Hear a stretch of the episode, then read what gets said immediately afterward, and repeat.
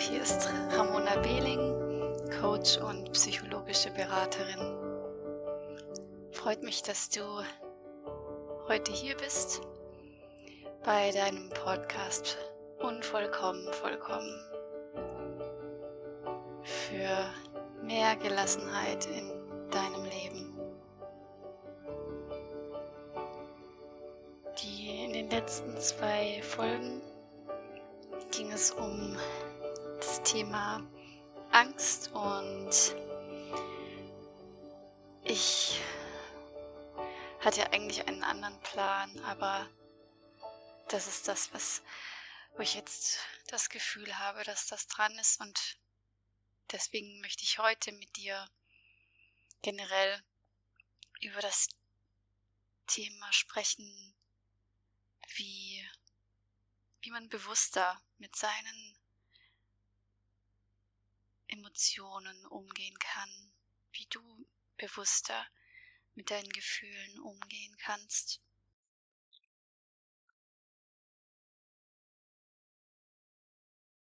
Also das letzte Mal ging es ja um das Gefühl der Angst, um Gefühle der Panik und Furcht. Und Angst gehört zu den primären Emotionen, also Angst, Furcht, Trauer, Enttäuschung. Und zu den sekundären Emotionen gehört Wut, Scham, Aggression. Und darüber möchte ich heute ein bisschen was erzählen, weil ich persönlich das sehr hilfreich finde,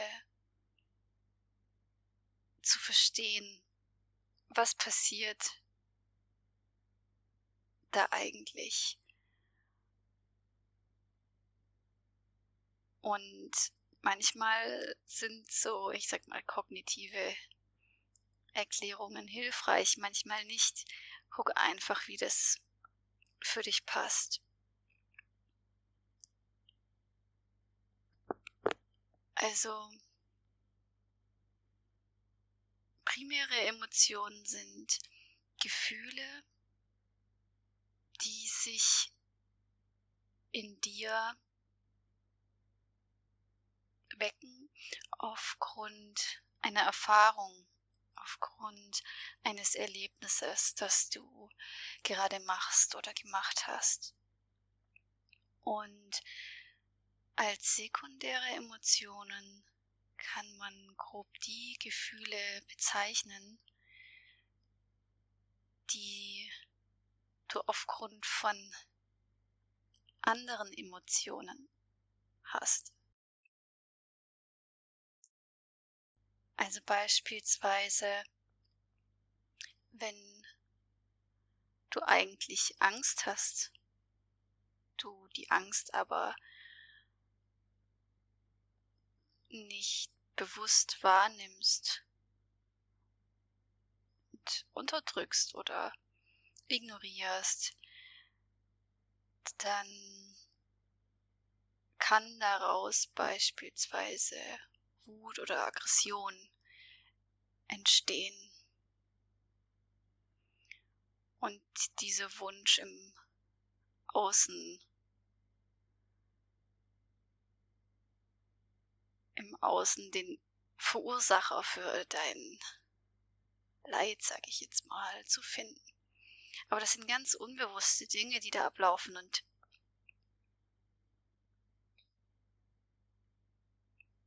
ich möchte nicht, dass äh, hier sagen, dass man jetzt äh, jedes Mal immer auf dieses primäre Gefühl zurückkommen muss, aber es ist auf jeden Fall, es kann hilfreich sein, sich damit für sich selbst auseinanderzusetzen. Also als Beispiel bei Jungs ist mir das immer aufgefallen ähm, im Kindergarten und auch generell. Ich ähm, später dann auch bei Männern, aber ich nehme jetzt einfach mal Kinder als Beispiel. Jungs fallen oft durch Aggressivität auf, dadurch, dass sie jemand anderem wehtun, dass sie jemandem etwas wegnehmen, dass sie, ich sag mal, wütig werden, stampfen, hauen. Und oftmals, nicht immer, also es kann dahinter stecken auch der Wunsch nach Gerechtigkeit, der Wunsch, ähm, sich und andere zu beschützen. Aber oftmals ist das primäre Gefühl, das dahinter steckt, hinter dieser Wut eigentlich Angst. Und meist werden Jungs nicht dabei begleitet, sich verletzbar zu zeigen, weinen zu können, Eifersucht zu zeigen, Verletzbarkeit auch im Sinne von einfach mal weinen, ohne wirklich erklären zu können, warum sie weinen das fällt den meisten bei Mädchen leichter. Also auch bei Mädchen passiert das nicht immer, aber also ich spreche jetzt hier einfach mal so von Tendenzen. Und das zieht sich dann durch. Also eine, ich sag mal, ein weit verbreiteter Schutzmechanismus und dieses Leben in der sekundären Emotion das kann man öfter bei Männern beobachten, dass sie sich in dieser Aggressivität, in diese Wut, dass sie das äußern. Und bei Frauen ist die meist verbreitete, nach außen getragene Variante, die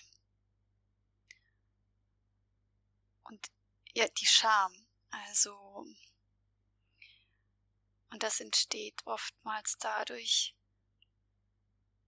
dass Mädchen und Frauen, dass ihnen beigebracht wird, dass sie ihre Wut nicht nach außen tragen dürfen. Dass sie, wenn sie sauer sind, dass das einfach keinen Raum hat. Und weil sie, weil ihnen beigebracht wurde, dass das keinen Raum hat, suchen sie dann nach einem Fehler so in sich, also sozusagen zu gucken, ja, wo sind meine Schwächen?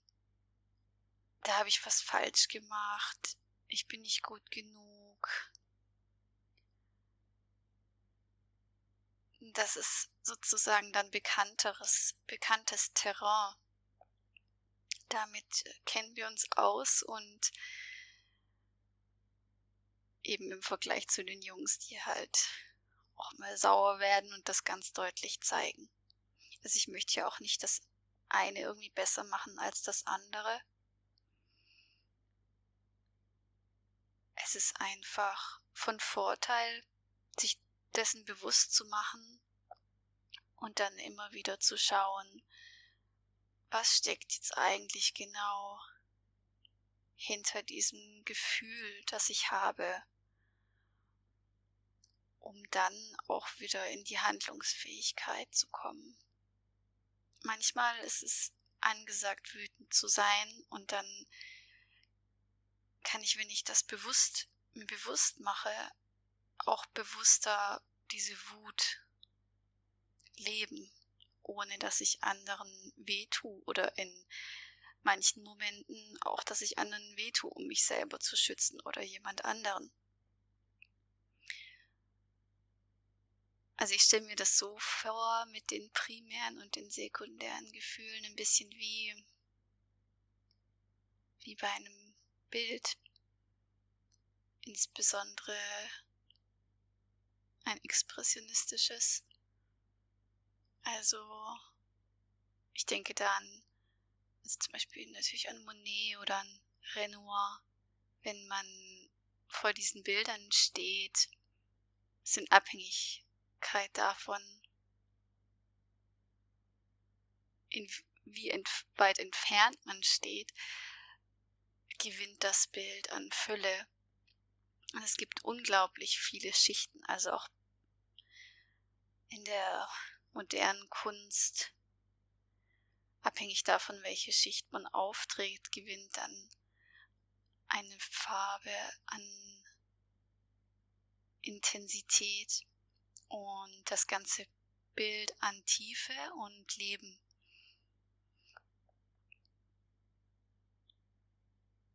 Und wir dürfen uns sozusagen durch diese Schichten einfach ein bisschen durcharbeiten und genauer gucken, was da ist, um unser Leben auch in Fülle zu leben.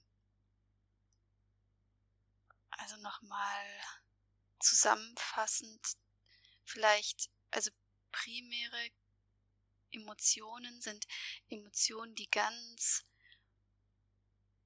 instinktiv entstehen in unserem Körper, in unserem Sein,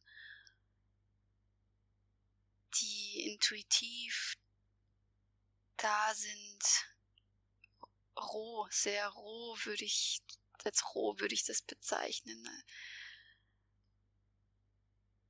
Und als sehr intensiv. Und im Gegensatz dazu sind sekundäre Emotionen, die haben eher so was ähm, Schützendes, gleichzeitig Abwehrendes.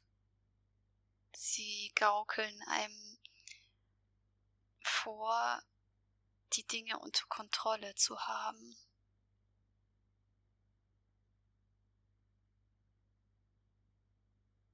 wenn wir in unseren primären Emotionen sind, dann ermöglichen uns diese Gefühle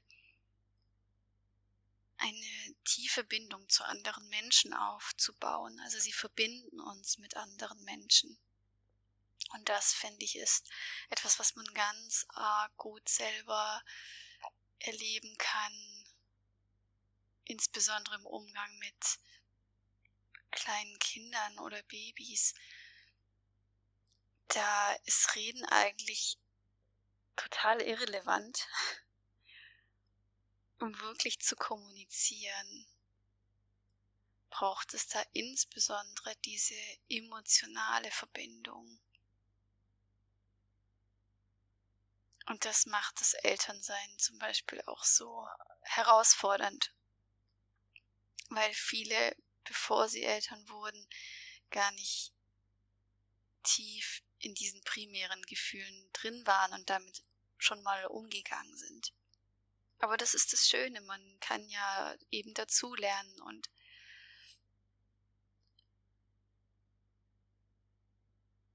die sekundären Gefühle, die man dann, die man hat, also beispielsweise eben Wut, sagen wir mal, du spürst eine tiefe Abneigung gegen deinen Chef oder deine Chefin und sagst auch so, oh, ich, ich hasse, ich hasse meine Chefin, dann kannst du in einem ruhigen Moment, darfst du einfach genauer hinschauen und gucken, okay, was steckt dahinter? Und meistens steckt dahinter eben eine Furcht oder eine Angst. Also beispielsweise die Angst davor, aufgrund ihrer kritischen Art einen Job zu verlieren oder das Ansehen im Team zu verlieren oder nicht gut genug zu sein. Und dann kannst du dir die verschiedenen Ängste, die du hast, genauer angucken. Es kann sein, du stellst fest, dass du fürchtest, nicht gut genug zu sein oder dass deine Leistung nicht gut genug ist, weil sie tatsächlich nicht gut genug ist. Und dann kannst du daran gehen, dir die entsprechenden Fähigkeiten anzueignen. Oder du siehst, dass äh, deine Leistung gut genug ist und dann machst du dir das selber deutlich, so dass du in deinem tiefsten Innern zufrieden sein kannst mit deiner Leistung. Und auch nicht unbedingt diese positive Rückmeldung deiner Chefin brauchst, um dich wohlzufühlen.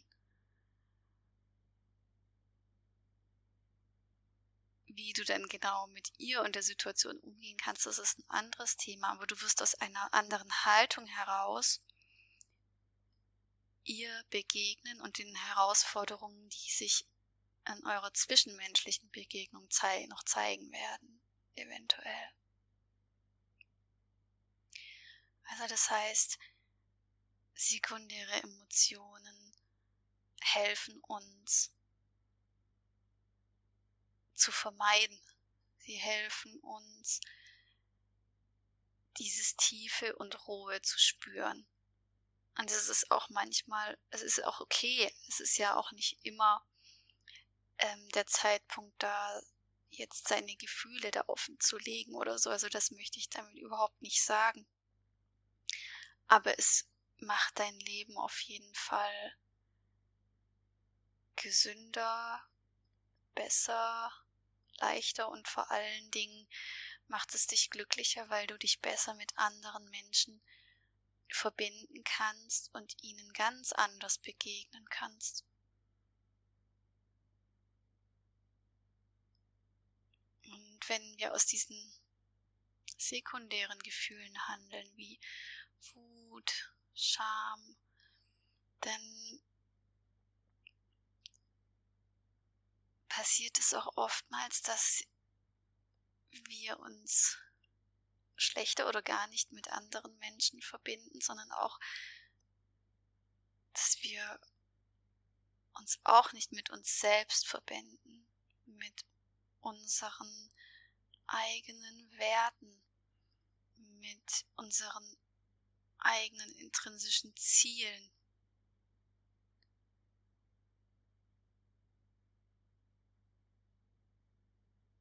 Das heißt, wir leben sozusagen nicht das Potenzial aus, das in uns liegt. Und ja, ich möchte dir einfach Mut machen, dass du dich mit deinen rohen, intensiven Gefühlen, dass du sie erkundest, dass äh, genau, dass du sie erkundest wie auf einer Expedition oder auf einer Reise in einem fernen Land, in dem du schon immer mal sein wolltest. Es ist spannend und aufregend, intensiv. Und wenn du das noch nie so gemacht hast, dann und dich jetzt damit überfordert fühlst, dann hör dir die Folge vielleicht ein anderes Mal nochmal an. Aber womit du anfangen kannst, ist dir jeden Tag am Anfang vielleicht nur zwei Minuten, irgendwann fünf, dann zehn Zeit zu nehmen, Tagebuch zu schreiben und einfach nur festzuhalten, was in dir vorgeht, und zwar nachdem du zur Ruhe gekommen bist. Also versuch jeden Tag zur Ruhe zu kommen, dir Zeit für dich zu nehmen und deine persönliche Erkundung deiner Emotionen, deiner Gefühle und zwar ganz neugierig. Also nicht irgendwie belehrend oder wertend, sondern einfach mal zu schauen, was da ist, denn in unseren Gefühlen, insbesondere in unseren Ängsten, steckt Weisheit, steckt Führung. Ich hoffe, ich konnte dich damit motivieren, einfach ein bisschen genauer hinzuschauen und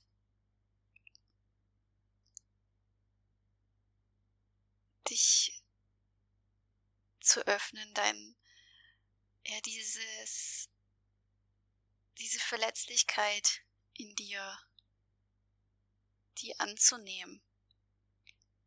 Nur dir gegenüber. Du musst damit jetzt nicht äh, in die Welt rausgehen. Fang einfach bei dir selber an. Dort warten aufregende Dinge auf dich und ich freue mich, dass ich dich ein bisschen hiermit begleiten darf und wünsche dir einen wunderschönen Emotionserkundungstag. Bis bald, alles, alles Liebe, deine Ramona.